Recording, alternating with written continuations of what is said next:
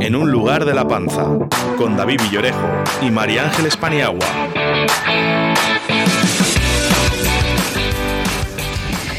Hola, muy buenos días. Estamos aquí 22 de octubre, eh, un jueves más, en un lugar de la panza, como siempre con David Villorejo. Buenos días, David. Hola, buenos días.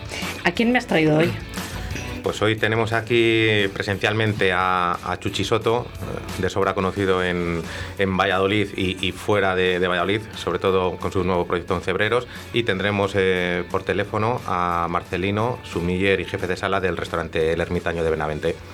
Bueno, pues bienvenido, Chuchi. Muchas gracias por, eh, vuestra invitación te conocerán la voz ya de escucharte en el lapicero azul todos los martes dándonos algún consejo precisamente sobre vino. Sí, habitual en ello. Habitual. Y yo encantada de que estés conmigo en el lapicero y de que estés hoy aquí en un lugar de la panza.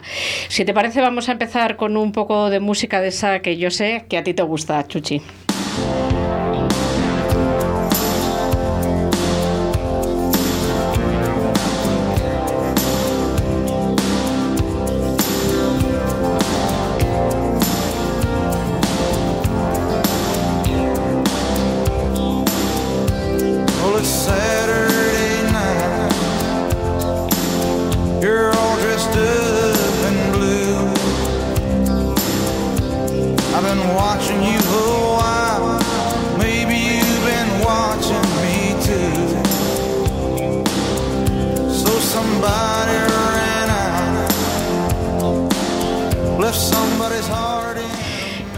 Has ido a todos los conciertos de Bruce. Pues sí, la verdad es que soy un fan absoluto de Bruce Springsteen, ¿no? Y qué tiempos aquellos, ¿no? En los que podíamos ir a los conciertos, podíamos viajar. Eh, yo creo que es momento en echar de menos todas estas cosas, ¿no? Yo creo que sí que estamos aprendiendo a valorar lo que de verdad, lo que de verdad era importante. Pues cuéntame de este caballero que yo le conozco un poco. Hombre, te, diré que, yo también he hecho de muchos los conciertos. De hecho, es lo que más he hecho de menos, porque al final la gastronomía y los vinos, pues, mm, quien más, quien menos los podemos disfrutar en nuestras casas, en, restaurantes aún. Pero los conciertos coincido con, con Chuchi. Eh, Chuchi, bueno, pues tiene una larga trayectoria en, el mundo del vino. Eh, tuvo en Valladolid la, la distribuidora Pecados Originales, eh, fue miembro fundador de LEDA, mm, pero desde el año 2016 inicia su, su propio proyecto. Eh, si me confundo, dime si es el 16 o no, porque, porque ahí las fechas bailan un poquito. Eh, cuéntanos cómo empieza Soto y Manrique eh, en ese ¿En qué año y, cómo surge un poco la... Bien, como has dicho, yo me ligué, empecé a a trabajar en el mundo del vino a principios de los años 90, ¿no? cuando en nuestra zona, sobre todo en Valladolid, pues despertaba un poquito, empezaban eh, proyectos en la Ribera de Duero, en Rueda, todo ha cambiado mucho. ¿no? Ahí yo recuerdo como datos, eh, cuando empezamos en los años 90, que creo que había como 45 bodegas en Ribera de Duero y hoy creo que hay unas 300, bodegas. Entonces, para dar un poquito de dimensión de, de, lo que era en ese momento y en lo que se ha convertido esta industria. ¿no? Entonces empecé en el año 90, participé en bastantes proyectos, siempre un poquito desde el ámbito comercial. Se he viajado por todo el mundo ofreciendo los vinos, sobre todo del Duero de la zona. Participé en proyectos de bodegas Leda desde el principio, bodegas Belondrade, eh, y luego, pues aparte, teníamos una distribuidora donde, de alguna manera, eh, gestionábamos la distribución de vinos pues, de toda España, incluso hacíamos importación. ¿no? Entonces, a partir del año 2000, en el lo que es el proyecto Soto que empieza en el año 2012-2013. ¿vale? Empezamos eh, haciendo un vino porque bueno, estábamos trabajando en eh, la distribución de Belondrade y nos pedían eh, un verdejo de otro tipo y demás, y empezamos con las marcas de Tinita y Naranjas Azules en, en Garnacha Rosé, y esto fue en la añada 2013. Tinita eh, como rueda, entiendo, y, Naranjas Azules. Eh... Naranjas Azules es un proyecto que empezamos en el 2013 con una eh, vinificación de garnacha en plan, digamos, en plan de noir, o sea, prensado directo, que en aquel momento pues nadie lo hacía, ¿no? Pero un poquito eh, viendo lo que se hacía en la zona de Provence, en Francia, pues, pues y utilizando la garnacha, pues pensamos que esa manera de elaborar era bastante novedosa y podía tener aceptación. Así fue, y buscando más garnacha, porque en la, zona del Duro no hay no hay mucha garnacha, pues empezamos a aproximarnos a la zona de Cebreros. ¿vale? Entonces, entiendo que Naranjas Azules salía como vino de la tierra de Castilla y León. Correcto, al principio lo hacíamos en una viña de la zona del Duero y durante el, a partir del año 17, pues ya es cuando empezamos a elaborar íntegramente en la zona de Cebreros. Yo siempre digo que iba a Madrid a trabajar por la mañana, por la A6, y me volvía eh, por la zona de Ávila Cebreros como, como aquel que, que, da un rodeo porque se quiere encontrar con alguien, ¿no? Entonces empecé a ir por, por, por, esta zona y al final, pues mira, nos hemos enganchado totalmente. Ya intuías algo en tus viajes. Sí, sí, nos quedamos ahí prendados. Has hablado de, de nombres como Tinita, Naranjas Azules. Mm, son nombres que yo sé que le resultan pues muy atractivos y curiosos a la gente, tanto esos como otros vinos que tienes, la viña de ayer, la orquesta yo quería que nos contases cómo surgen esos nombres eh, tan curiosos, si son cosa tuya, si es eh, obra de tu equipo de marketing. Bueno, eh, al igual que las etiquetas.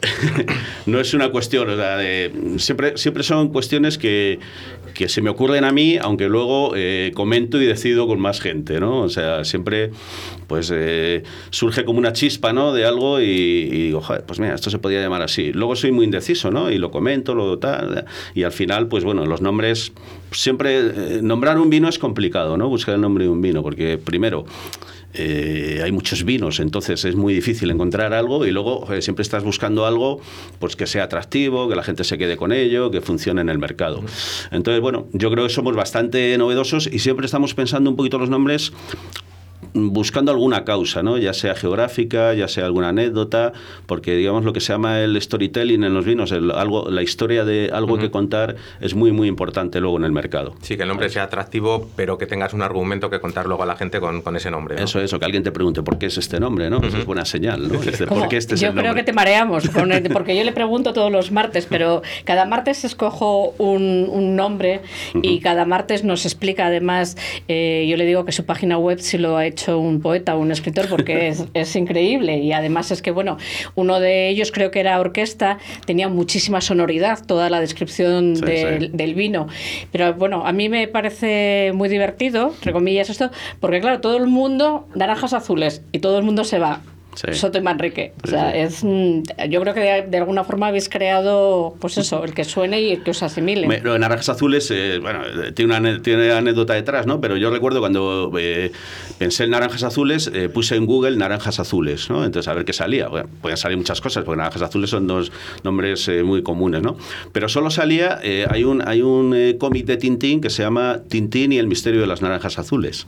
Y solo salía esto. Ahora cualquiera puede poner en Google Naranjas Azules y verá que aparecemos nosotros con los vinos totalmente y aparece Tintín también, ¿no? Entonces, bueno, mm, al final es buscar esa sonoridad, es buscar ese recuerdo, porque al final el vino es mucho de eso también no solo singular eh, los nombres de los vinos, sino los vinos en sí. Muchos en, en Valladolid y fuera de Valladolid ya los conocemos, pero explica a la gente que aún no les conoce cuál es el perfil de esos vinos, qué tienen en común todos ellos. Bueno, como has comentado, nosotros trabajamos en un pueblo que se llama Cebreros, que está en la zona del sur de, Ávila, eh, en la zona un poquito denominada como Sierra de Gredos. ¿no? Entonces allí las variedades principales son garnacha en uva tinta y albillo real en uva blanca. Ya de por sí son variedades eh, extrañas en nuestras zonas, ¿no? porque la garnacha, como he dicho antes, no es muy común, y menos garnacha sobre terrenos de granito y pizarra, que en muy pocas partes del mundo lo puedes encontrar. Y luego el albillo real como variedad blanca, no confundir con albillo mayor en, en Ribera de Duero, pues es una variedad también bastante extraña y que no hay mucho. Entonces siempre buscamos diferenciación, ¿no? Siempre buscamos diferenciación y siempre buscamos perfiles de vinos que se diferencien o por su manera de hacer o por el terreno donde proceden, ¿no? Entonces eh, siempre nos gusta, yo tengo una visión, después de trabajar muchos años en el mundo del vino, pues me fijo mucho en, en Francia sobre todo, que, que, es un país que todas las zonas eh, tienen, eh, tienen una particular manera de interpretar y de hacer, porque en España siempre tendemos a hacer las cosas como lo hacen los demás, no, no buscar una diferenciación o buscar tu propio camino. Entonces nosotros buscamos perfiles que eh, representen bien la viña de la que proceden, que se tengan un perfil bastante fluido, bastante directo, que sean poco o sea, poca intervención, siempre fermentaciones espontáneas que expresen el territorio del que proceden. Es en todo caso un perfil de vinos que que ha logrado el reconocimiento de, del público especializado. O sea, de, yo, vamos, he visto varias veces en redes sociales alabar tus vinos, por ejemplo, a Juancho Asenjo, al propio Marcelino, que tendremos luego por teléfono, mm, pero respecto del punto de vista del público general, del, del consumidor, mm, ¿qué te encuentras? ¿Cuáles son las eh, mayores alabanzas o halagos y, y, a lo mejor qué, les pueda echar para atrás eh, respecto a otros vinos, me refiero? Hombre, hay de todo, ¿no? Pero esa diferenciación siempre genera un poco de, de, controversia, ¿no? Porque hay gente que le gusta mucho y hay gente que no le gusta, pero esto es genial, porque para eso los vinos, yo siempre digo que es como los colores, ¿no? Para eso están y esa, digamos que esa manera de, de verlo es lo, que, es lo que llama la atención. No sé, nuestros vinos son, y más en una zona como, como Valladolid, ya que estamos aquí en Valladolid, son, son muy diferentes a los vinos que se elaboran aquí de, de Ribera de Duero o de, o de Cigales, ¿no? Porque aquí, aquí se trabaja con una variedad que es la tempranillo, se trabaja sobre suelos más bien eh, arcillosos, de cascajo, y entonces pues los perfiles de vino son, son perfiles de vino pues más rotundos, más, más, más gruesos, con digamos más estructura. Nuestros perfiles de vino son vinos más ligeros, más, más fluidos y un estilo totalmente diferente. Pero eso es lo bueno, ¿no? El que en un momento dado pues puedas elegir, depende de lo que estés tomando o lo que estés comiendo, puedas elegir un vino u otro. No hay que interpretar las cosas como mejor ni peor, sino como diferentes. Efectivamente, si no todos haríais Coca-Cola en vez de vino. Eso, eso, es lo bueno que tiene el vino, ¿no? O sea, afortunadamente en España hay un montón de variedades, un montón de zonas, un montón de climas, un montón de suelos, digamos que es un abanico increíble en el cual pues podemos disfrutar de diferentes elaboraciones dependiendo de la zona donde está. O sea, un albariño, por, por salirnos un poco de los vinos tintos, ¿no? Un albariño pues no se tiene por qué parecer a un rueda, ¿no? Porque tiene que tener la personalidad de albariño. igual, igual al contrario, ¿no? ¿Ese es el perfil de vinos que tú buscas cuando sales, por ejemplo, a comer a restaurantes o te gusta probar de, todo. Me encanta probar de todo, porque eh, eh, el amigo Luis Gutiérrez siempre dice que no puede hacer un gran vino aquel que no ha probado un gran vino, ¿sabes? Entonces siempre es interesante estar probando constantemente todo lo que hay, diferentes vinos, diferentes perfiles, porque es un poquito, es como, como, estar, como estar leyendo libros, ¿no? Siempre estás aprendiendo, ¿no? Siempre estás recogiendo experiencias. Entonces me gusta, me encanta el, el, poder eh, ampliar, y probar los sitios, visitar las zonas. Yo creo que, que el mundo del vino nos da una, una, una, cantidad de posibilidades increíbles al respecto de todo esto. Has mencionado a Luis Gutiérrez. ¿Qué tal te tratan las grandes guías eh, estas de, puntuación en, en, general? No nos, no nos podemos quejar, no nos podemos quejar. Sí que es verdad que, bueno, que realmente somos, eh, entre comillas, un proyecto atractivo para, para, lo que es la prensa, ¿no? Porque siempre estamos buscando esa, esa diferenciación, esa manera de interpretar el terreno, ¿no? Entonces, eso la prensa lo, lo, lo, trata muy bien, ¿sabes? Y luego, pues bueno, pues eh, los vinos, pues afortunadamente, pues están teniendo bastante aceptación en general. Eh, aparte de, de, los vinos que, que, hemos mencionado, los propios de la gama Soto y Manrique, tienes otros dos proyectos, eh, según vemos en tu página web, uno con una sociedad agraria y, si no me equivoco, y otro con una cooperativa. Son cosas diferentes, ¿no? he visto la gama de vinos La Transición, que he probado uno de ellos, pero cuéntanos esos dos proyectos en los que asesoráis o, cómo funciona. Cuando nos acercamos al pueblo de Cebrero nos encontramos con, primero, una viticultura muy degradada, eh, no hay grandes extensiones, son viñas en la montaña, allí trabajamos con viñedos entre 700 metros y 1100 metros, son, eh, no hay nada mecanizado es todo manual, son todo viñas en vaso. Entonces eh, hay, hay una gran dificultad de conseguir, incluso para comprar viñedos es complicado porque la gente es muy apegada a la tierra. ¿no? Allí durante muchos años han estado trabajando las viñas no por rentabilidad, sino porque lo consideran como algo de la familia, ¿sabes? Por...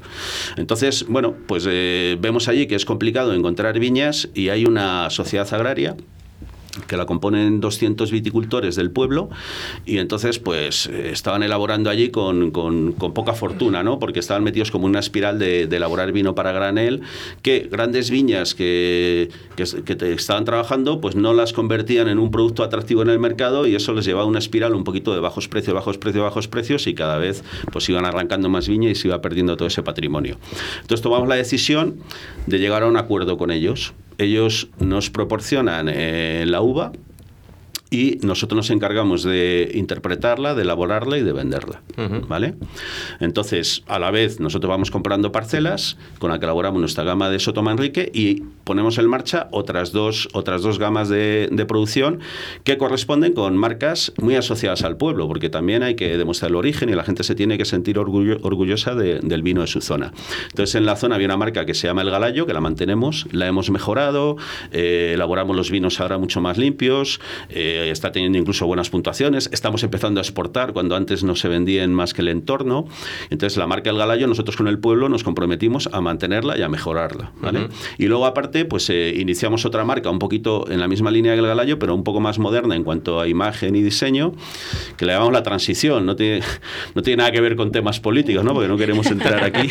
Muy bonita la etiqueta. Yo la primera vez que la vi fue en el bar y me llamó la atención solamente visualmente. Me acerqué a ver qué, era eso. Sí, pues, pues, es una línea un poco más moderna y demás. Bueno, en, en es el pueblo donde nació Adolfo Suárez Allí está el Museo de la Transición y también digamos que es un nombre pues muy apegado a, lo que es el pueblo. Entonces decidimos hacer una marca muy sencilla de vinos ligeros, frutales, pero con, una muy buena presencia para intentar exportar y, decimos, nosotros decimos hacerlo sostenible todo, ¿no? O sea, conseguir que eh, esa transformación de, lo que es la venta de vino granel, ponerlo en botella, conseguir algo más de valor y respetar ese patrimonio que se estaba arrancando. Entonces esa es un poquito la filosofía. A ver. Vamos a hablar un poco, Chuchi, de, precios, que al final a, la gente le, importa y, no poco en los tiempos que corren. Yo creo que llevas una, gama de precios, mm, además de variada, mm, bastante equilibrada. Ninguno se sale eh, de madre. Yo creo que los tuyos andan, rondan todos entre los 10, 16 euros y, estos de la transición por debajo y los del galayo, has comentado, ¿no? Sí, nosotros no tenemos ningún vino que, valga más de, de, 20 euros en una tienda. En una tienda, eso es. Eso es. ¿Vale? Y estos vinos de la transición del Galayo pues son vinos que se pueden encontrar en 5 o 6 euros, ¿vale?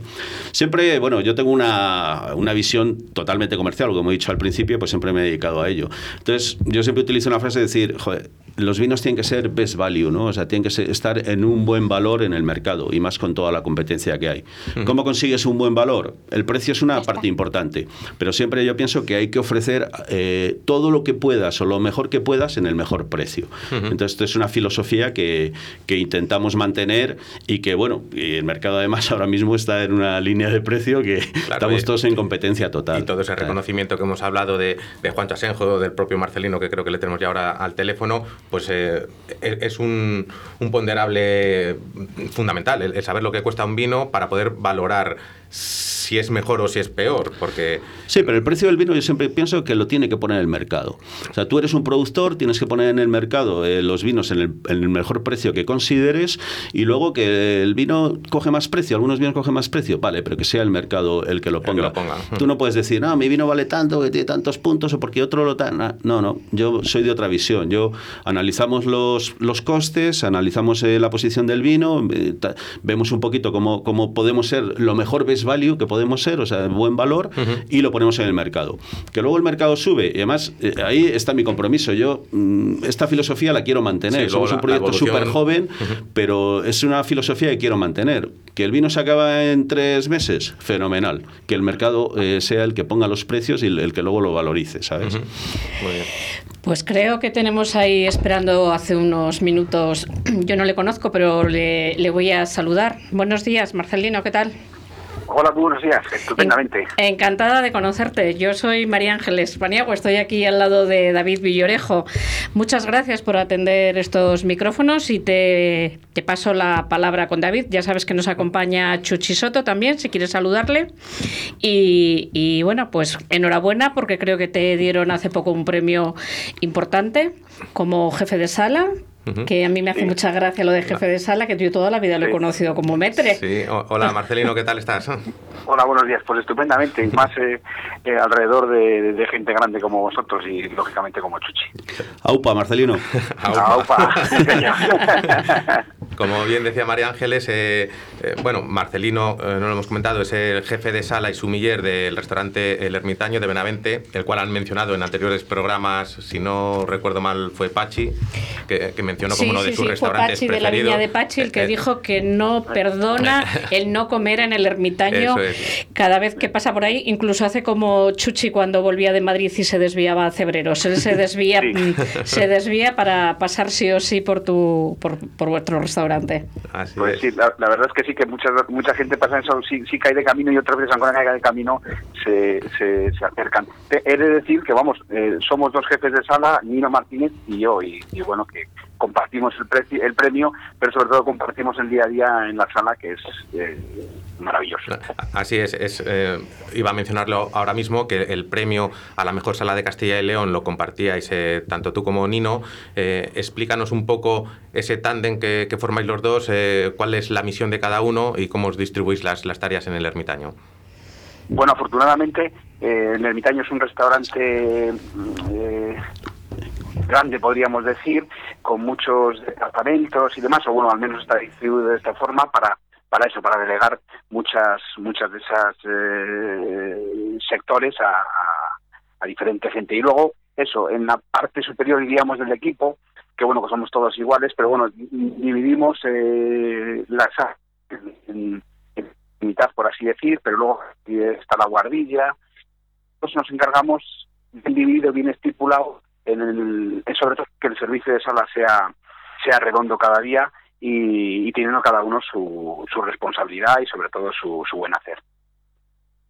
Hola, Marce, Marcelino. Te habla Chuchi. Te habla Chuchi. Hey, Chuchi, ¿qué tal?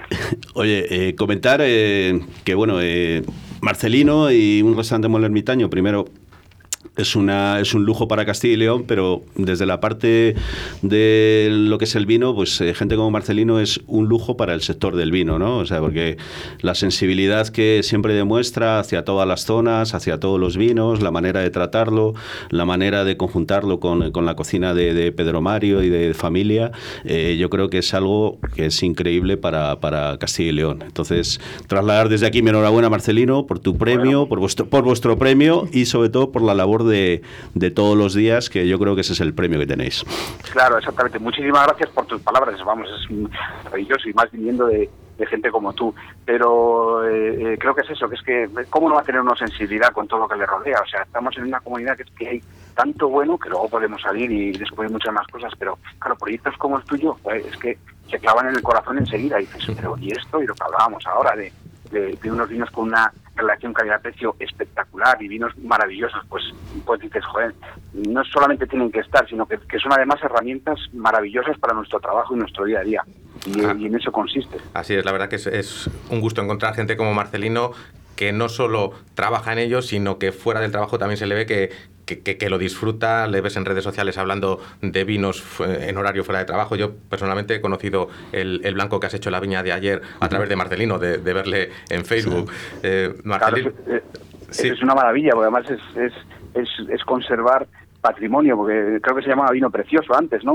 Sí, sí, sí, vino precioso. claro, era el vino que bebía la corte. Eso, el albillo real es una variedad que viene desde la corte, ¿sabes? Entonces, eh, no vamos a ponernos aquí muy pesados, pero hay una, hay, digamos, una tradición. Es, es, además, es una variedad que se ha arrancado, porque es una variedad difícil de cultivar, pero en Castilla, en Valladolid, en Madrid, eh, el albillo real siempre se ha consumido en, en frutería, ¿sabes? Es, la primera variedad de uva que llegaba a las fruterías en el mes de agosto, ¿no?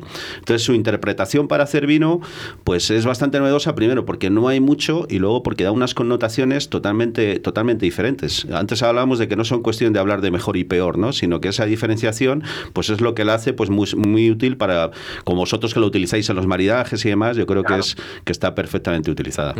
Claro, y luego la sorpresa, porque luego eh, lo que hablamos, llevas, decía antes lo de las herramientas, pero vas con un plato que tú quién piensas que va fenómeno el vino, que no siempre es acierta, pero bueno, más o menos eh, lo crees pero luego además eso, contextualizar eh, lo que vas a servir en la copa, ya más allá de contar historias, que está todo muy bien, pero contextualizar, decir, eh, esta variedad, esta zona, este tipo de, vinos que salen, luego además te puedes ir a datos históricos, o sea, es maravilloso. Y luego a la gente se le abren los ojos, y, pero es que claro, cuando toman un sorbo, no es que vean todo lo que les haya contado, pero realmente entienden y dicen, joder, qué valor tiene este, este, este vino y qué, qué bien va todo. O sea, ya digo, son herramientas perfectas y maravillosas para nuestro día a día. Marcelino, ahora que, has hablado de, aciertos en lo que se refiere a armonizaciones o acompañamientos de platos, y basta que hoy sois los protagonistas Chuchi y tú, eh, recomiéndanos un vino de Chuchi y dinos con qué plato del ermitaño lo acompañarías. Pues mira, yo creo que, eh, bueno, la labor de sala en directo. ¿Eh? Que labor de sala en directo. bien, bien, correcto. que, mira, nosotros hacemos un, un, y vamos a ir un poco así fuera de las normas establecidas, que bueno, que ya, que ya que ya casi nadie las respeta y me, parece muy bien, ¿no? los pescados con tintos y demás, que es, todo está abierto. Mira, hay una cosa, un plato que tenemos nosotros que es el bacalao, eh, sobre un guiso de manitas de lechazo, que lleva además crujiente de panceta, aceite de perifollo, con, buena eh, presencia de, terruño de montaña, un plato, un plato de, mar, eh, que ahí, por esa, sobre todo no solamente por, la contundencia del bacalao, sino por todo lo que le acompaña, yo siempre, y me gusta muchísimo, y la gente disfruta, hombre, alguna vez tocaré con alguien que no le guste, o que no, que diga, ay, es que, y es con las violetas. O sea, es maravilloso, o sea, el equilibrio, la frescura que le da el vino, que le deja eh, que es, es cómoda al paladar y le deja que todas las recetas se, se muestre, pero luego eh, ese agarre que tiene de sujetar eh, el guiso de manitas y demás. Yo creo que para mí es una de las mm, armonías que más me gustan y sobre todo que más disfruto porque meto otro tinto más que también me gusta mucho. O sea que, Coincido contigo, Marcelino, hasta el punto de que según estabas comentando el plato, estaba escribiendo yo aquí en un papel violeta. Digo, a ver, a ver si, estaba haciendo, estaba haciendo de adivino, estaba, estaba haciendo de, adivino, David, a la vez que lo estabas diciendo, lo estaba él escribiendo como diciéndole a Chuchi, va a decir este que voy, que voy a acertar. No ha podido quedar mejor, o sea. te voy a poner, te voy a poner, Marcelino, un poquito de música, un poquito, pero no cuelgues que creo que David quiere comentarte algo sobre esto.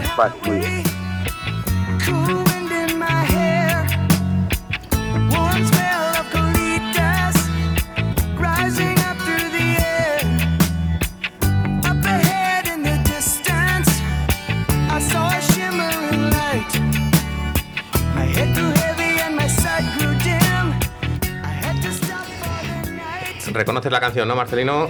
Pues sí, como no, ha formado parte de, mi vida, de la banda sonora de mi vida. Así es, esta semana cuando te he preguntado que qué tema querías que, que te pusiésemos, que todas las semanas lo hacemos con nuestros invitados, cuando dijiste Hotel California, digo, qué mejor excusa para enlazar con ese California, eh, ese establecimiento de tu familia, que este, este pasado confinamiento, creo que fue, leí eh, una entrada tuya en redes eh, en referencia a ese flan famoso de California que, que nos puso los, dientes largos, yo creo, a todos. Explícanos un poco eh, brevemente, porque nos queda poco tiempo, qué es el California y qué es ese flan.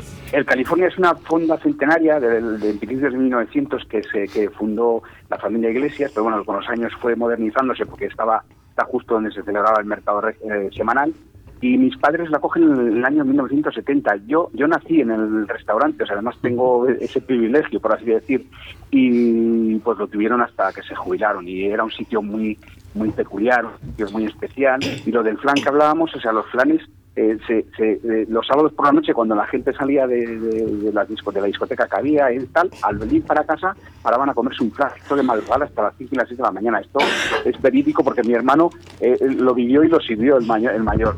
Era una fonda que se llamaba California y que claro, es, ha sido para mí mi escuela, mi, mi vida, mi absolutamente todo. Incluso además tenía bodega, o sea que era eh, estaba perfectamente enfocado de que yo me iba a dedicar a la hostelería y sobre todo al vino.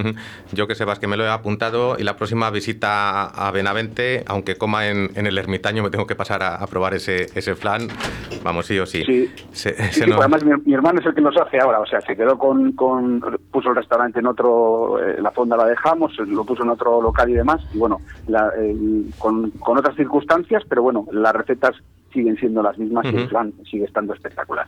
Se nos acaba el, tiempo, Marcelino. Mm, antes de preguntaros a, ambos la, pregunta que hacemos todos los fines, o sea, todos los jueves a, a nuestros invitados de que nos recomienden un restaurante y un vino, que ir pensándolos. Un, restaurante que no sea el tuyo. Que no sea el tuyo y un vino que no sean los de Chuchi, porque tampoco es cuestión de, darnos tanto jabón. pero, pero antes quería eh, hacerte otra pregunta en modo curiosidad, Marcelino. Si te obligasen a ti personalmente eh, a prescindir, no para el restaurante, a ti personalmente, de todas las denominaciones de origen de España, excepto una, que solo pudieses beber a partir de entonces esos vinos, ¿con cuál te quedarías? Vaya. Es, una pregunta, es, una pregunta, cruel, David, pero cruel, cruel. Vaya papeleta. Pues me voy a quedar, me voy a quedar cerca y no porque bueno no, no, queda más remedio me voy a quedar con Tierra del Vino de Zamora que es la gran olvidada muy bien, muy bien, muy bueno. Ah, mira, pensaba yo que ibas a tirar más por abajo, pero es un buen guiño a, la tierra y... Sí, porque exactamente el, sur me apasiona, pero bueno, eh, eh, además es que he estado estudiando Tierra de Vino de Zamora y creo que es, eh, creo que es como digo, la, gran olvidada. Pues animamos a, la gente Y ahora, el restaurante, no te... tienes, tienes, que decir el restaurante. Efectivamente, dinos un restaurante que te guste a ti personalmente, que, que no sea el ermitaño, Vale, pues como no, para, para que no se me enfade nadie de mi entorno en este caso, eh, me voy a ir al sur. Lo, eh, lo, he hecho al contrario. Me voy a ir a Jerez y es la Carboná. Ah, qué bueno. Es un sitio espectacular, con una cocina espectacular y luego además es un antiguo casco bodeguero, con lo cual estás totalmente integrado en, el marco de Jerez. Sí, vinos. precioso. Y luego también me quedo... Sí, sí, sí, es un sitio precioso y con una cocina tremenda. Y como vino también me voy a quedar en el sur me voy a quedar porque es que ya casi es una leyenda en, mi trayectoria que es el Cuatro Palmas de González Díaz. González Díaz. Un vino llevado al extremo, con, con, con, más de 50 años y es, es, es muy emocional. No es que sea un vino bueno, es, es un vino maravilloso para mí, mucha gente a lo mejor no lo interpreta bien por la dureza que tiene en boca y demás, como diría Piturrocas, eh, un dolor consentido, pero es, es para mí es un vino emocionante porque, claro, te debes el tiempo. Coincido contigo y además a ver si nos da pie para traer un día aquí a, Juan Materceño, que sé que es, oh, que es buen, buen, amigo tuyo. Sí, sí, debería estar. Eh, le toca a Chuchi, que con esto ya finalizamos. Chuchi, dinos un restaurante y unos vinos que no sean el tuyo. Un restaurante que no sea, aparte del ermitaño, por supuesto. Aparte del ermitaño, por supuesto. ¿no? yo creo, he, he, hablado antes de Castilla y León, ¿no? Pues si nos mucho más lejos. Yo creo que en Castilla y León hay zonas, eh, no sé, en, a mí me gustan zonas estas apartadas, ¿no? En Lera, en Villoldo, los Palmeros, en Fromista. Yo creo que hay restaurantes así en el estilo del ermitaño apartados con gente que lo está haciendo muy bien y, creo que, que, debemos de, de apoyarlos, ¿sabes? luego, para hablar de vinos, no sé, a mí si, si tengo que perderme en, una zona de vinos, pues, pues, pues me perdería en Borgoña tranquilamente, ¿sabes? O sea, sin entrar, sin entrar aquí ya me voy un poquito más fuera, ¿no? Pero he dicho antes que me encantan los vinos de, de norte de Europa y, y, me, perdería, me perdería en Borgoña, sin entrar en detalles. Pues nos estamos pasando de tiempo. Una, ha sido un placer eh, tenerte aquí. Yo te espero eh, los martes todavía en el lapicero azul, con lo cual yo seguiré conversando con él, porque realmente me he quedado Mm, con ganas de hablar contigo. Nos has enseñado muchísimo, como siempre. Muchas gracias a Marcelino, que no sé si continúa al otro lado. Muchísimas ah, gracias. Te invito, te invito a que acudas aquí de forma presencial y a conocerte en persona. Muchas gracias por haber atendido pues, estos micrófonos. Será un Llevaré vino y un flan, o varios flan. aupa, aupa, aupa. y nada, contar como anécdota que yo eh, conocí a David gracias a Chuchi, fue el que me habló de un lugar de la panza. Y nos despedimos con, con Bruce otra vez. Venga, hasta luego, chicos. Hasta luego, Hasta la semana que viene. Adiós. Aupa,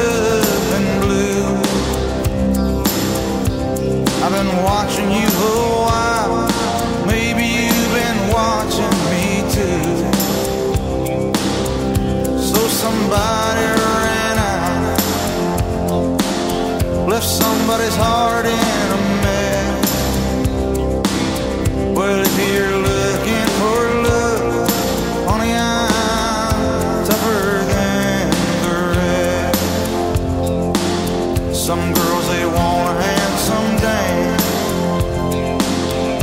or some good look.